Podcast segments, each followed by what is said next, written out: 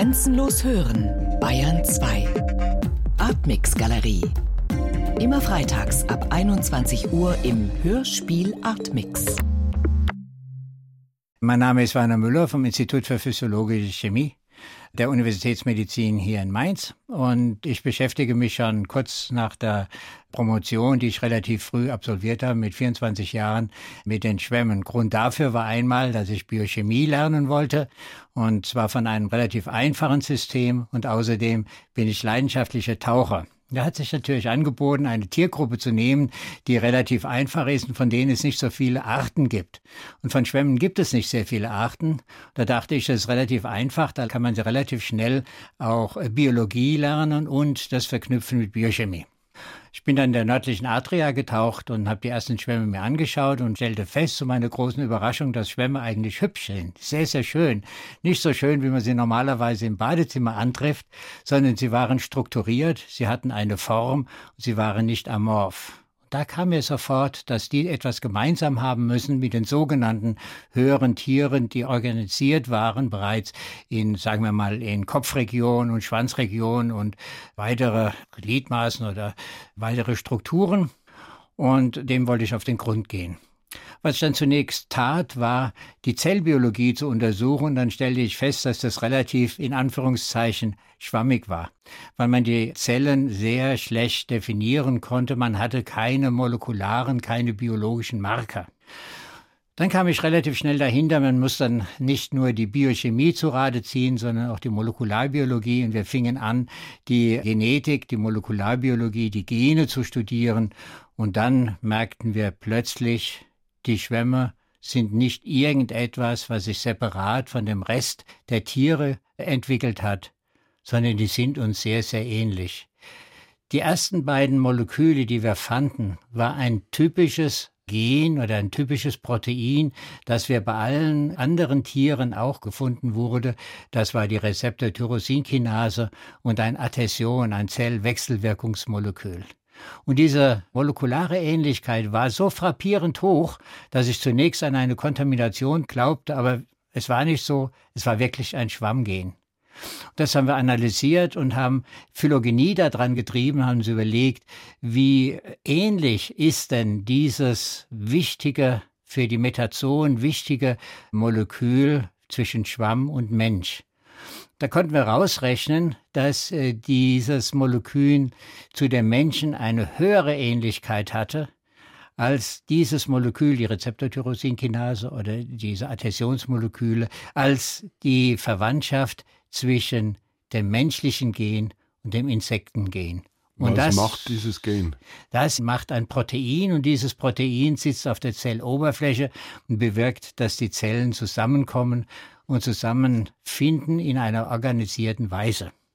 Und das ist ja eigentlich die Grundlage für die Metazonbildung. Metazon sind die Vielzeller.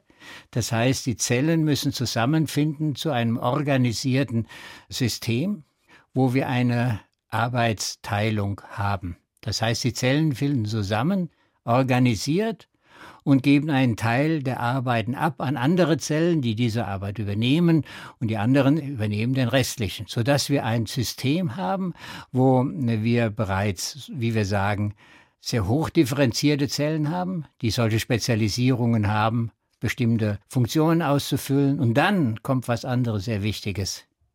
Sie bestehen etwa aus 80 Prozent Stammzellen. Das heißt, die Schwämme sind in ihrer Regenerationsfähigkeit extrem weit uns voraus, denn sie können nahezu alle Stellen ihres Körpers relativ schnell regenerieren, weil sie eine unendliche Ressource haben an Stammzellen.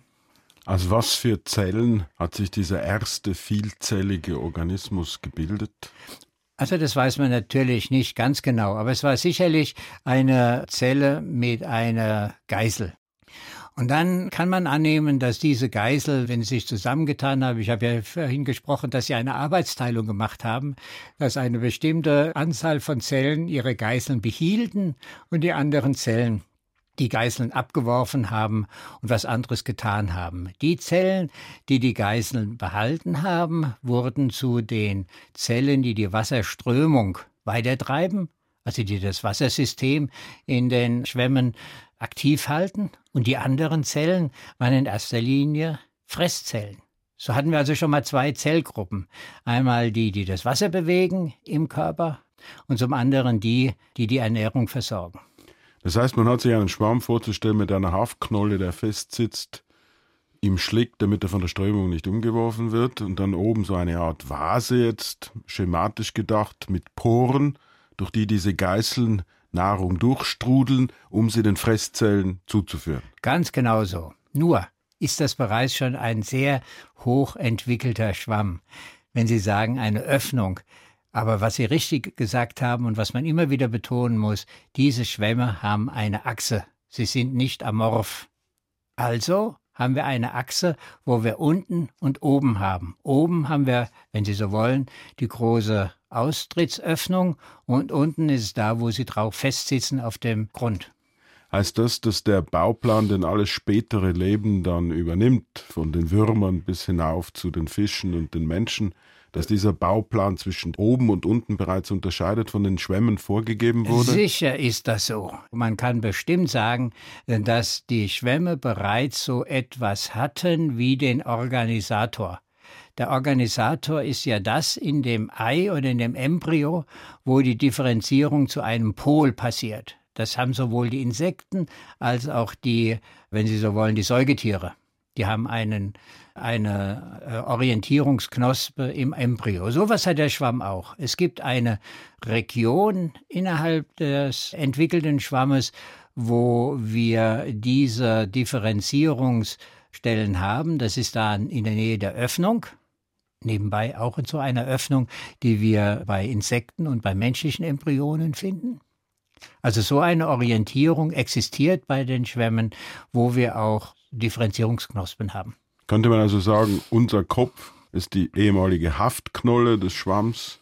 Der Rest unseres Körpers entspricht dieser vasenförmigen Öffnung? Ja, aber man kann das natürlich sagen, denn wir wissen heute, dass nicht nur alle Struktur- und Funktionsmoleküle, sondern auch der genetische Bauplan von den Schwämmen bis zu den Menschen nachvollziehbar ist. Das hat hohe auch biotechnologische Implikationen. Also das heißt, die Gene der Schwämme stecken in uns wie MS-DOS in Windows. So ist es. Nur, dass wir Menschen eins nicht haben im Vergleich zu den Schwämmen.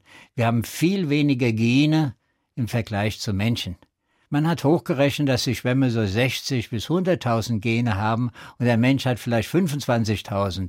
Und wir müssen also ein sehr hochspezialisiertes und ein sehr genau abgestimmtes Programm haben, um diese Zellen zu organisieren. Das heißt, wir sind aber auch sehr labil, während der Schwamm sehr Stabil. flexibel ist. Also Sie können den Schwamm in eine andere ökologische Umgebung transferieren, dann wird er überleben. Wenn das beim Mensch passiert, wenn wir, was wir erwarten können, im äh, Mittleren Orient in 25 Jahren fünf Grad mehr haben und es dort eine Wüste gibt, wird es keine Menschen mehr geben. Die Schwämme können das durch Adaptation. Das führt natürlich zur Frage, warum hat sich dieses erste vielzellige Leben überhaupt zusammengeschlossen aus bereits vorher existierenden Zelltypen? Das ist eine äh, Frage und manche Dinge lassen sich wissenschaftlich nicht mehr exakt klären. Denn vor etwa 500 Millionen Jahren gab es eine globale Eiszeit. Und diese Eiszeit hat alle Tiere, die möglicherweise vorher mal existiert haben, eliminiert, mit Ausnahme der Schwämme. So kann man nicht genau sagen, nach dem, was wir bis jetzt haben, es sei denn, wir gehen zu Fossilien zurück, was ist das erste lebende Tier? Die sind sicherlich ausgestorben vor etwa 500 Millionen Jahren. Aber die Schwämme waren die einzigen, die diese widrigen Zeiten, diese globale Eiszeit vor 500 Millionen Jahren überwintern konnten. Wann sind die Schwämme entstanden? Wir haben das berechnet und es wurde dann vielfältig bestätigt. Wir haben bestimmt über die sogenannte molekulare Glock, dass vor 750 bis 800 Millionen Jahren die Schwämme sich entwickelt haben von einem hypothetischen Vorfahren. Aber dieses, was sich da entwickelt hatte, war, und das ist jetzt unzweideutig erwiesen, waren die Schwämme, das waren die jetzt noch lebenden Vorstufen unserer Vielzelligkeit, der tierischen Vielzelligkeit. Und gibt es eine Hypothese, was diese Vielzelligkeit bringt, wo das Leben vorher quasi zwei Milliarden Jahre lang frei flottierend, aber einzellig war? Ja, das bringt eine, eine höhere Ökonomie des Metabolismus. Wenn Sie eine Arbeitsteilung in einem Organismus haben, können Sie den Metabolismus umgerechnet auf die Einzelzellen reduzieren. Das war einfach eine Energieersparnis, was aber dann dazu geführt hat, die Vielzelligkeit, dass alle vielzelligen Organismen, die größer wurden als zwei Millimeter, ein Stützskelett brauchten. Die waren jetzt gezwungen, dafür, dass sie die Vielzelligkeit gewonnen haben, waren die jetzt gezwungen, ein Skelett zu bilden. Bevor wir zu diesem Skelett kommen, nochmal die Frage, ist diese Vielzelligkeit unter Umweltdruck entstanden? Das heißt, war es notwendig, in einer widrigen Umwelt Energie zu sparen, um überleben zu können? Oder waren das eher ideale Umweltbedingungen, die quasi das Leben dann etwas fauler machen. Also ich würde Ihnen gerne folgen, wenn man sagt, es war ein Druck der Umgebung, die Vielseligkeit einzugeben. Das war sicherlich auch eine Rolle, hat eine Rolle gespielt, weil das generell eine Triebfeder ist der Evolution. Aber wir hatten noch was anderes vor etwa 700 Millionen Jahren. Wir hatten einen steilen Anstieg des Sauerstoffs. Und dieser steile Anstieg des Sauerstoffs hat dazu geführt, dass wir ein Enzymrepertoire bilden konnten, das Sauerstoff nutzen konnte.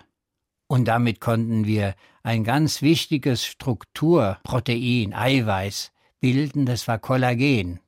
Wir werden bei keinen Tieren vor 700 Millionen Jahren Kollagen finden, weil wir für Kollagen atomaren oder molekularen Sauerstoff brauchen zur Hydroxylierung bestimmter Aminosäuren im Kollagen. Welche Rolle spielt das Kollagen für die Bildung des Skeletts? Kollagen ist immer der Beginn eines Skeletts, eines anorganisch mineralisierenden Skeletts. Das haben wir ja auch wieder von den Schwämmen gelernt. Neben diesen Adhäsionsmolekülen waren die extrazellulären, also außerhalb der Zellen befindenden Fasermoleküle wichtig zur Vielzelligkeit. Das finden wir anschließend immer wieder bei den Insekten wie bei den Säugetieren. Kollagen ist da und Kollagen brauchen wir extrazellulär zur Stabilisierung dieser Organismen, die ja immer meist, oder meistens größer sind als zwei Millimeter, beizutragen. Warum diese Grenze von zwei Millimetern? Zwei Millimeter hat man errechnet aus thermodynamischen Gründen. Also zwei Millimeter kann eine einzelne Zelle groß werden, danach braucht es ein Skelett. Mm, das habe ich dann falsch ausgedrückt. Zwei Millimeter kann ein Zellaggregat groß werden, wenn es größer als zwei Millimeter wird und eine gewisse Individualität, eine Arbeitsteilung durchführen muss, brauchen wir ein Skelett. Wie wird dieses Skelett dann aufgebaut? Das Skelett wird aufgebaut, äh, muss eine gewisse Stabilität erfüllen. Also die Biomechanik, die Stabilität dieses Skelettes muss gewährleistet sein. Und dieses Skelett muss aufgebaut sein aus einem Hybridmaterial. Einmal einem anorganischen Material, also ein Mineral, sagen wir mal, und dann einem organischen Material. Und dieses Mineral wird aus dem Meer eingelagert. Richtig um das Kollagen herum, sagen wir es mal einfach.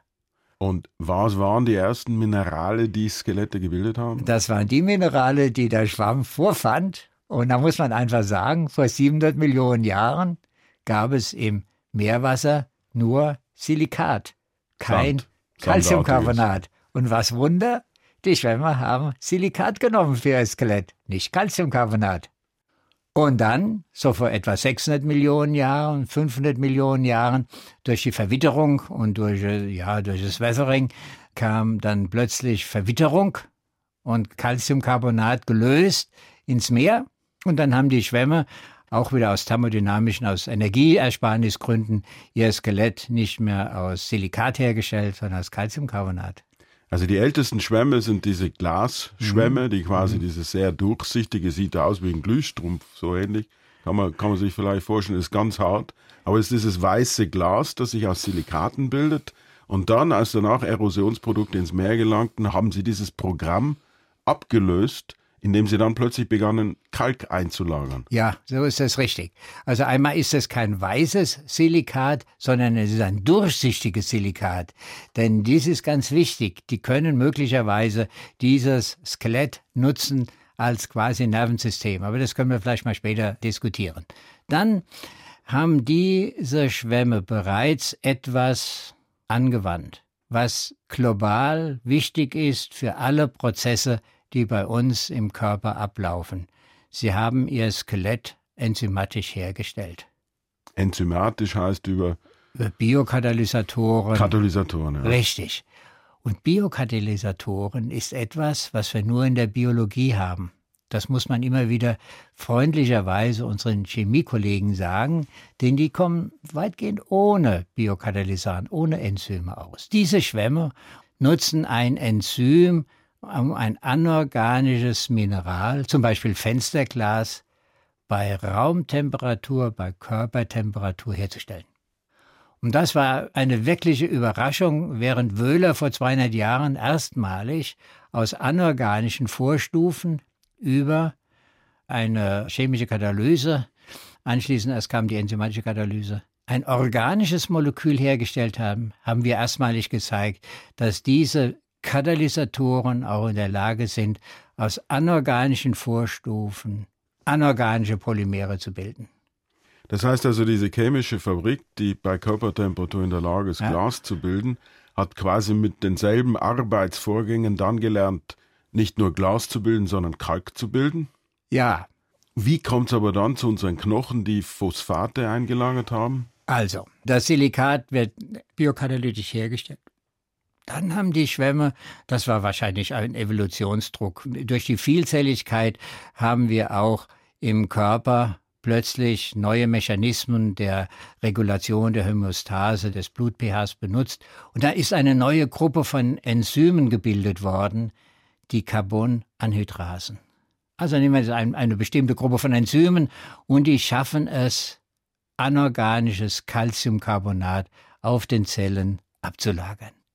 Das haben die ersten Schwämme noch nicht gehabt.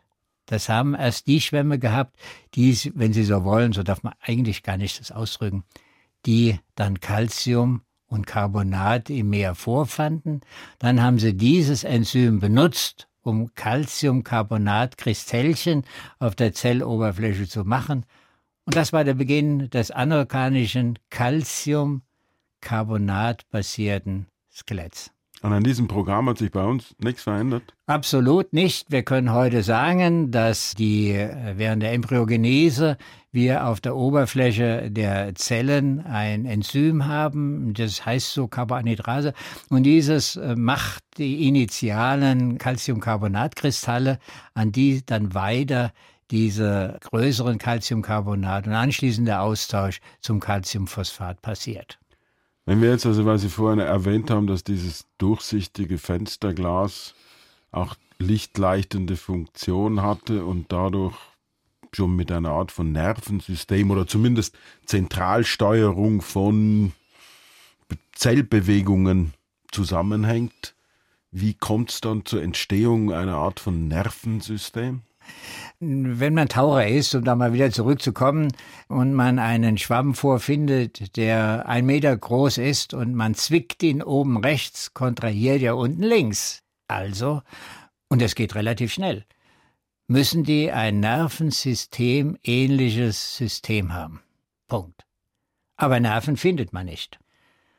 Aber viele Proteine, das kann man molekular machen, wenn man da die, die Gene hat, kann man die Proteine davon ableiten, haben eine ganz hohe Ähnlichkeit zu Proteinen, die bei uns im nervösen System, in den Ganglien und in dem Nervensystem vorkommen. Also die müssen sowas haben.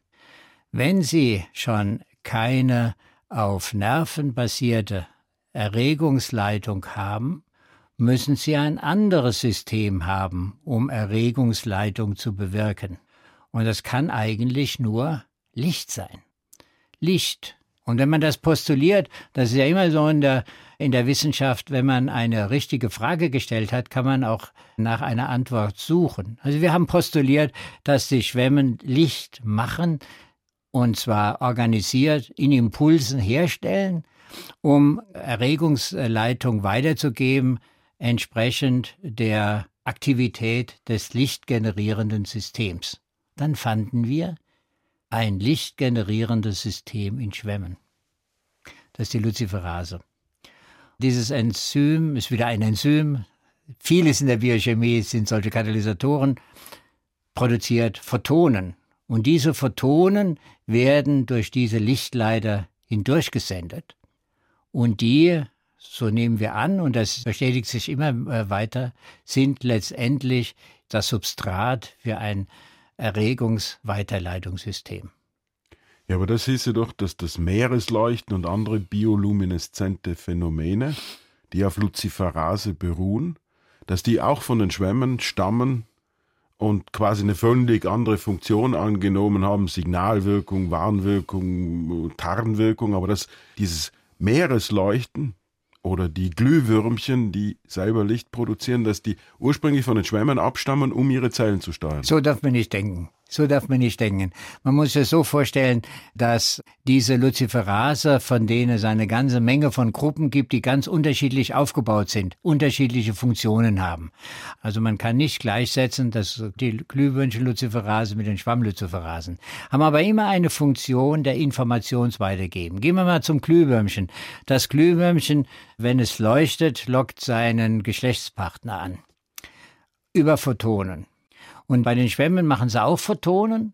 Und diese Photonen werden im Organismus weitergegeben und dann durch Erkennungsproteine, Erkennungseiweiße wieder aufgenommen und verarbeitet.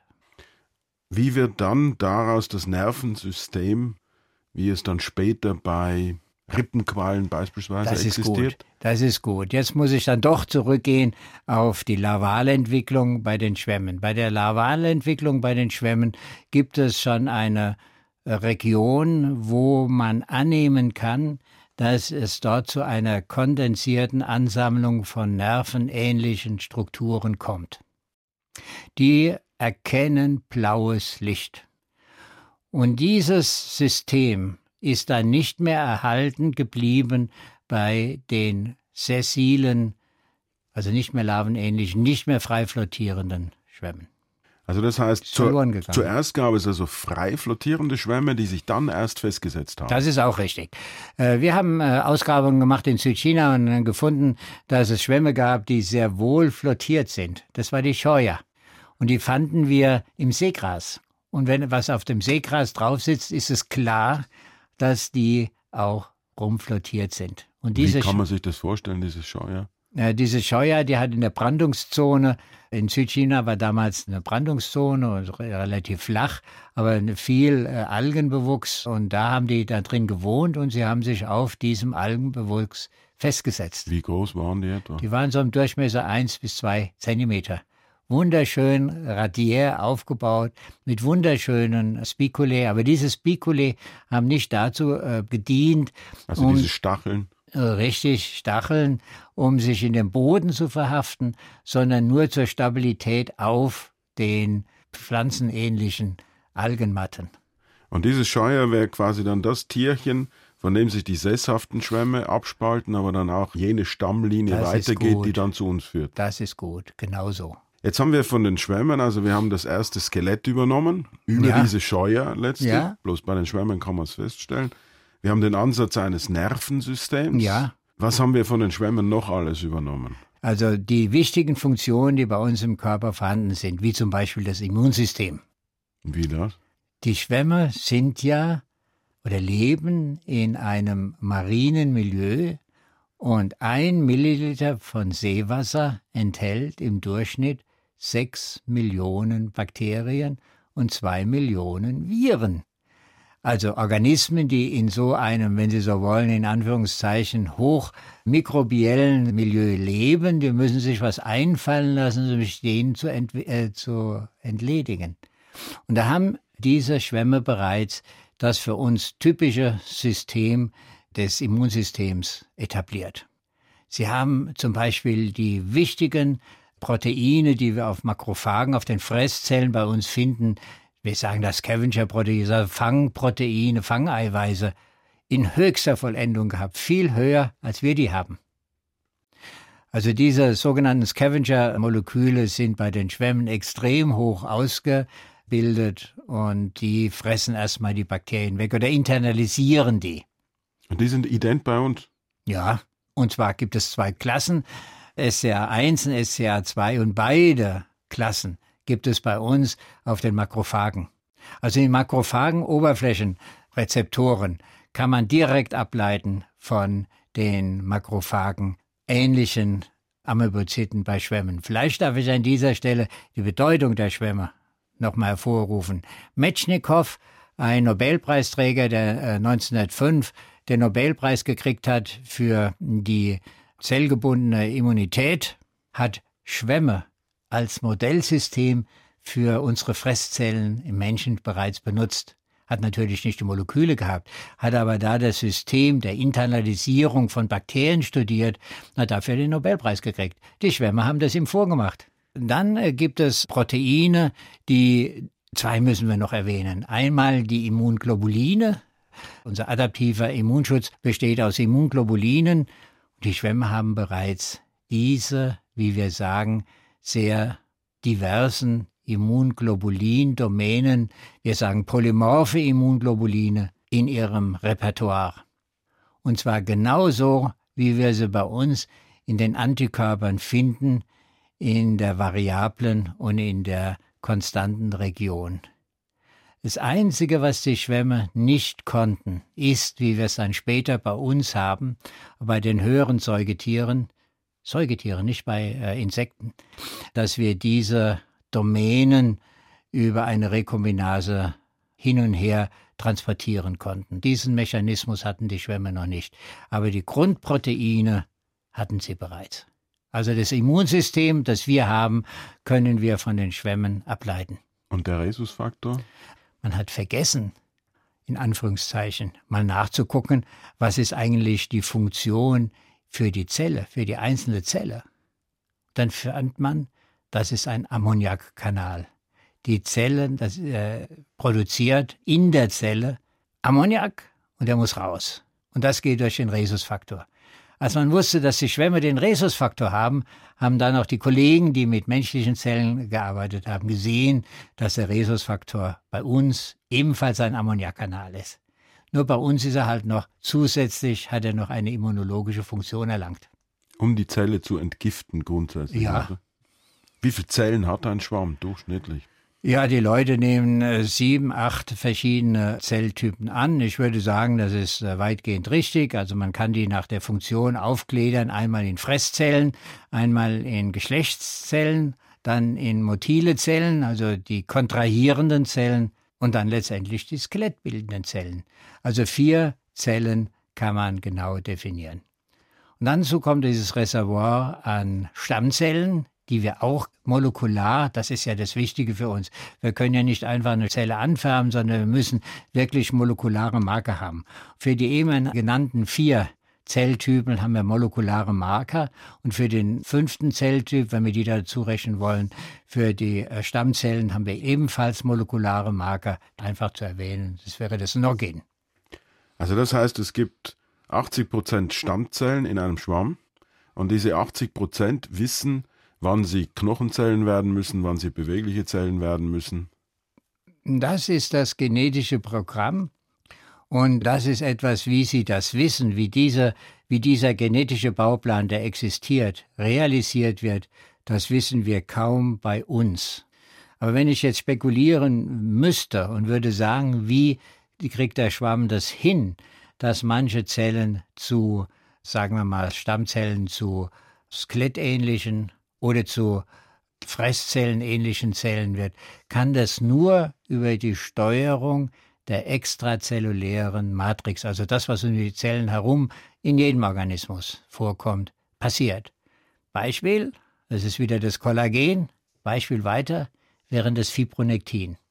Da weiß man jetzt bei Menschen, dass Fibronektin ein Molekül ist, das die Motilität und die Richtung der Bewegung von Neuronen kontrolliert. Und dieses Molekül haben wir auch bei Schwämmen und das spielt bestimmt eine Rolle. Dann haben die Schwämme etwas, was sie zur höchster Perfektion gemacht haben. Ich kenne keine Tiergruppe, die das noch so gut kann. Das ist ein Lektin. Lektin ist ein zuckererkennendes Molekül. Wenn man weiterhin weiß, dass alle Eiweiße, die aus der Zelle herausgeschleust werden, Proteine sind mit Zuckerresten, haben diese Zuckerreste eine Funktion. Und diese Zuckerreste werden erkannt von den sogenannten zuckererkennenden Proteinen, Eiweißen, die nennt man Lektine. Und das haben die Schwämme in einer höchsten Vollendung, viel mehr als wir die eigentlich nutzen. Und das kann diese äh, Interaktion, diese Wechselwirkungen, zum Beispiel mit Kollagen und diesen Lektinen, wird gesteuert durch Calciumkonzentrationen und das höchst dynamisch. Wozu dienen diese Lektine? Die Lektine haben zwei Funktionen. Die eine Funktion ist, eine Stabilisierung des extrazellulären Matrixmilieus zu bewirken und zum anderen wieder Bakterien abzutöten. Denn die Bakterienoberflächen haben ebenfalls Zuckerreste. Und so haben wir neben diesem Lektin, das ich eben im Auge hatte, das ist Galaktose, ein zuckerspezifisches Molekül, haben wir auch noch Tachylektin. Und das ist sehr schön, dass Sie das erwähnen. Das ist etwas, ein Lektin, das wir bei uns im Körper haben, was aber auch noch bei den krebsähnlichen Tieren vorhanden ist, bei dem Horseshoe-Crab, in höchster Vollendung zur Immunität beiträgt, haben wir ebenfalls bei den Schwämmen. Wie lang konnten solche Stachel werden bei den Schwämmen? Die können bis zu 2,50 Meter groß werden. Wenn die also Stacheln hatten, Skelett hatten, ja. bereits eine Vorform eines Nervensystems ja. und unser Gehirn letztlich die Weiterentwicklung eines Nervensystems ja, darstellt, so war es an der Struktur in unseren Neuronen stammt von den Schwämmen. Es gibt zwei Proteine, die in dem neuronalen Netzwerk bei uns auch vorkommen. Diese zwei Proteine heißen bei uns Kryptochrom und Noctonin. Noctonin ist ein Enzym, das wir entdeckt haben, das in der Lage ist, die Boten-Messenger-RNA zu eliminieren, zu spalten. Dieses Noctonin ist ähnlich wie wir es bei uns im Körper auch haben, in der Lage, bei uns Menschen nachts die Boden-Messenger-RNA zu inaktivieren, die wir für den Stoffwechsel brauchen. Also wir kommen zur molekularen Glock, zum Tag-Nacht-Rhythmus. Ein typisch neuronales System. Und dann kommen wir zu dem Kryptochrom. Kryptochrom ist ein weiteres Protein aus unserem neuronalen System, auch von der molekularen Glock. Und dieses Kryptochrom ist in der Lage, Elektronen, Photonen aufzunehmen und zu transformieren zu freien Radikalen. Damit haben wir mit dem Kryptochrom die Frage, die sich hinter Ihrer Frage verbirgt, haben wir, wenn Sie so wollen, den Koppler von dem photonenleitenden System von den Nadeln bis zum Elektronen oder zu dem radikal treibenden System auch gefunden bei Schwämmen. Und das existiert. Aus wie vielen Zellen besteht denn so ein Schwamm jetzt? 20.000, 100.000, Millionen? Wir bestehen aus fünf Trillionen Zellen, der Mensch. Und ich würde denken, der Schwamm besteht vielleicht aus 0,5 Trillionen Zellen, also eine irrsinnig hohe Zahl. Dies zu koordinieren, ist eine super Leistung, wie das in unserem Körper passiert und wie den Schwämmen äh, organisiert werden muss. Und diese Fresszellen und Geißelzellen, ja. die die Nahrung durchstrudeln, die müssen alle gesteuert werden. Mhm. Haben sich aus diesen Geißeln jetzt Nervenzellen entwickelt und in weiterer Folge unser Gehirn? Das kann man sagen, das ist eine direkte Weiterentwicklung, denn die morphologische Ähnlichkeit von diesen, wie wir sagen, Kreiselgeißelzellen, von diesen Flagellen zu denen, was wir in den Neuronen haben, ist gleich. Wir haben das 9 plus 2 Prinzip, die Assoziation, sagt man einfach, das morphologische Anordnung der Tubuli, dieser Röhrchen innerhalb der Nervensysteme genauso bei Schwämmen, bei den Zielen, bei den Schwämmen wie bei uns. Also das heißt, diese, die Materie unseres Gehirns, die Substanz und unsere Nervenzellen stammt von den Schwämmen ab und ihren Geißeln die Nahrung durch. Das ist sicherlich so, wobei man natürlich nicht die genauen Zwischenstufen kennt, weil es einfach nicht einfach zu untersuchen ist. Aber das kann man sagen, ohne dass das eingreifbar ist.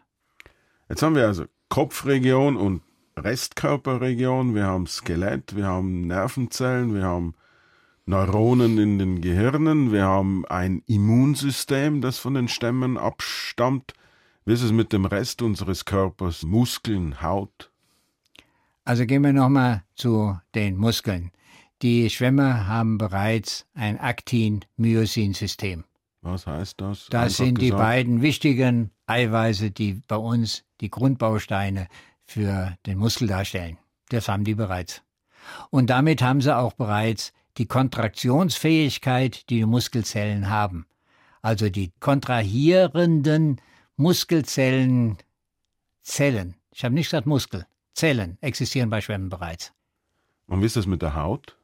Mit der Haut, das ist eine ganz schwierige Frage. Viele Kollegen akzeptieren nicht, dass die Schwämme zwei Keimblätter haben. Also zwei äh, gewebeähnliche Lagen von Zellen.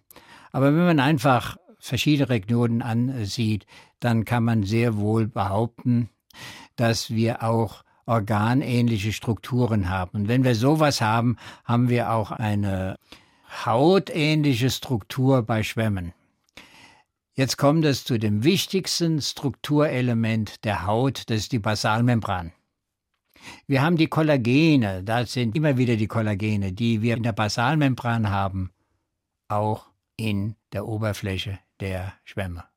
Wenn jetzt diese Zellen sich in verschiedene Zelltypen erstmals, glaube ich, differenzieren. Bei Bakterien, Archeen gibt es eine Zelle, die, die macht die ganze Arbeit, da gibt es Mhm. diese Zellteilung nicht.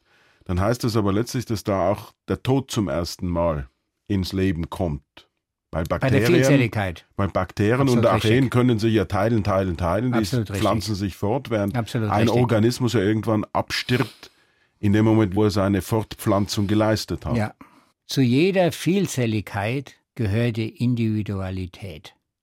Es gibt keinen Vielzeller, der nicht ein Individuum darstellt. Das heißt, die Individualität ist die Basis für den Beginn der Vielzelligkeit. Worauf ist die Individualität basiert? Auf dem Immunsystem. Und ganz allgemein gesprochen, wie wird das den Schwämmen ein Wurm, ein Fisch? Dann nimmt man an, dass äh, sich die Orientierung des Embryos geändert hat, zusammen mit dem Nervensystem. Während wir ein Nervensystem haben, das bei uns auf dem Rücken ist, ist es bei den Insekten und bei den Würmern, wenn man so mal plakativ sagt, am Bauch. Dann nimmt man weiterhin an, dass äh, die Mund- und Schwanzregion sich bei, oder Mund- und Anusregion, sich ausgewechselt hat von den Schwämmen bis zu den Tieren. Anders geworden ist bei den Insekten dadurch, dass die Homöoboxen, das sind solche Moleküle, die strukturiert bestimmte Segmente in dem äh, Tier bilden, dass diese Homöobox-Anordnung bei Schwämmen sich entwickeln konnten. Homöoboxen ist eins der wichtigsten bauplanbildenden Systeme, die wir in unserem Körper haben. Und was bilden die jetzt detailliert aus? Die bilden aus, in welcher, in welcher Richtung sich die Stammzellen ausformen, von Stammzellen bis zu differenzierten Zellen. Aber jedenfalls durch diese Ordnung der Homöoboxen, wie wir sagen, durch die Clusterung der Homöoboxen, kriegen wir dann unterschiedliche Bauplanorientierungen heraus. Aufgrund der Arbeiten, die wir vor 20 Jahren gemacht wurden, kann man nicht mehr umhin zu sagen, dass die Schwämme Referenzorganismen für die tiefe Evolution der vielzelligen Tiere darstellt. Also wenn man heute etwas erklären will, was zu Beginn der Evolution zu den Tieren passiert ist und wie das ausgesehen hat, man will es nachvollziehen, bei einem lebenden Organismus muss man zu den Schwämmen gehen.